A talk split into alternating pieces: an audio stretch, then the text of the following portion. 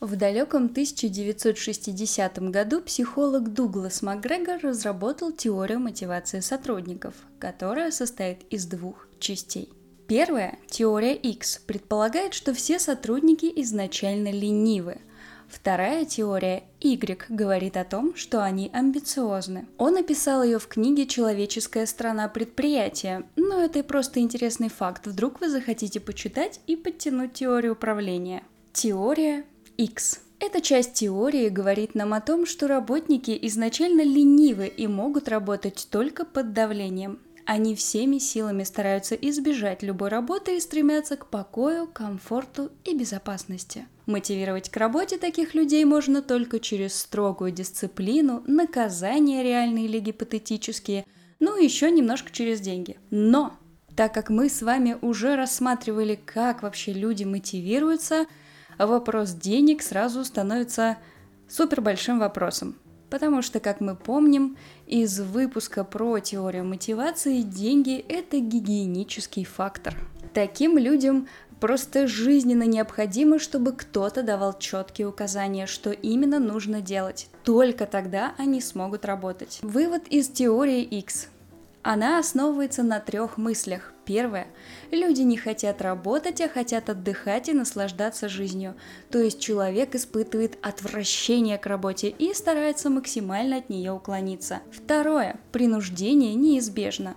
Компания не сможет достичь своих показателей, не принуждая сотрудников к труду, не выстраивая дисциплину и систему наказаний. И третье люди хотят максимально отклониться от ответственности. Все, что они хотят, это спокойная, комфортная, стабильная работа, которая приносит постоянно деньги. На этом все. Это будет вечное счастье и радость.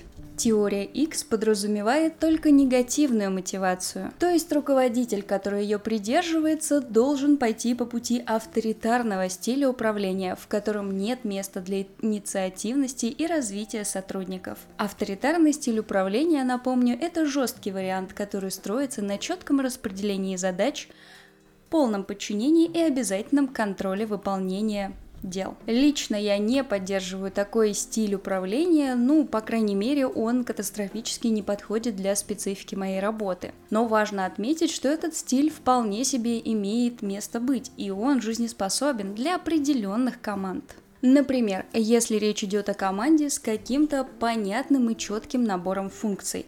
Скажем, если бы я управляла командой сантехников или строителей, я бы выбрала именно этот стиль что логично, так как это как раз те коллективы, в которых не нужно проявлять кучу инициативы, творческий подход, а самая главная их задача это делать четко и в срок свою работу. В принципе, здесь все ясно. Есть набор функций, есть время на их выполнение, э, бери и делай. Все логично. Ну, а может быть и не стала бы использовать, может быть смешала бы с демократическим, ну, не суть важно. Давайте пойдем дальше. Что там с теорией Y? Эта теория строится уже на противоположных утверждениях. Согласно ей, сотрудники изначально амбициозны. Они хотят развиваться, брать новые высоты и расти. Стимулом к работе здесь является сама работа. И четыре важнейших утверждения из теории Y. Первое. Нежелание работать – это не врожденное качество человека, а следствие плохих условий труда. То есть человек начинает лениться и отлынивать от работы, когда она его не вдохновляет, перестает ему нравиться и приносить удовольствие. Второе личностное развитие и вознаграждение – это оптимальные средства для достижения целей предприятия. МакГрегор считает, что здесь важно давать людям позитивную мотивацию, повышение оплаты труда, новые должности, похвалу и так далее, и так далее.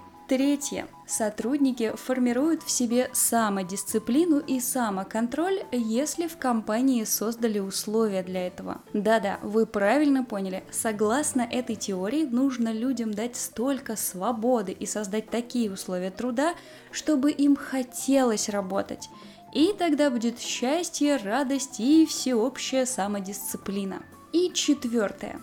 Трудовой потенциал сотрудников несколько выше, чем принято считать, а раскрывается он в хороших условиях, как цветок на благодатной почве. Если пойти по этой теории управления, то получается, что для качественного развития компании важно дать сотрудникам как можно больше свободы как можно больше возможностей для творчества и самореализации. И если дать сотруднику достаточно этих самых возможностей, он проявит себя в полной мере. Очевидно, что руководители, придерживающиеся этой теории, ориентируются на демократический, а может быть даже либеральный стиль управления. То есть не ставят жесткие рамки для сотрудников, приветствуют инициативу и выражение собственного мнения. А также, конечно же, они обычно открыты предложениям и готовы откликнуться. Совершенно разные теории, правда? Однако каждая из них имеет право на существование, и каждая может быть применена в том или ином случае.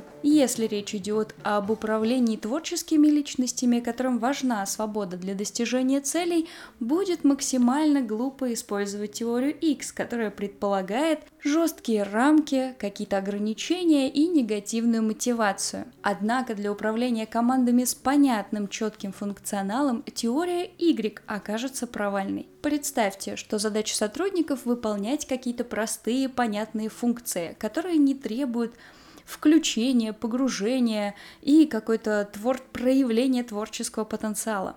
А вы им тут, да, я знаю, ваша задача нарисовать ровную линию на резиновом мячике, но я даю вам свободу творчества и самовыражения. Какие мячики при этом получатся? Правильно, совершенно неожиданные. Один нарисует кружочки, второй цветочки, третий вообще скажет, что это не его и уйдет куда-нибудь. Да ну вас нафиг с этими мячиками, пойду я, пожалуй, посплю. А может случиться так, что для одной команды нужно будет применять разные теории в разных случаях. Тоже вполне себе жизненная ситуация когда-то поднажать и выставить показатели и проверить все результаты, а где-то дать свободу и помочь в развитии. А как вы считаете, люди изначально ленивые или амбициозны? Чик-чик-чик-чик-чик.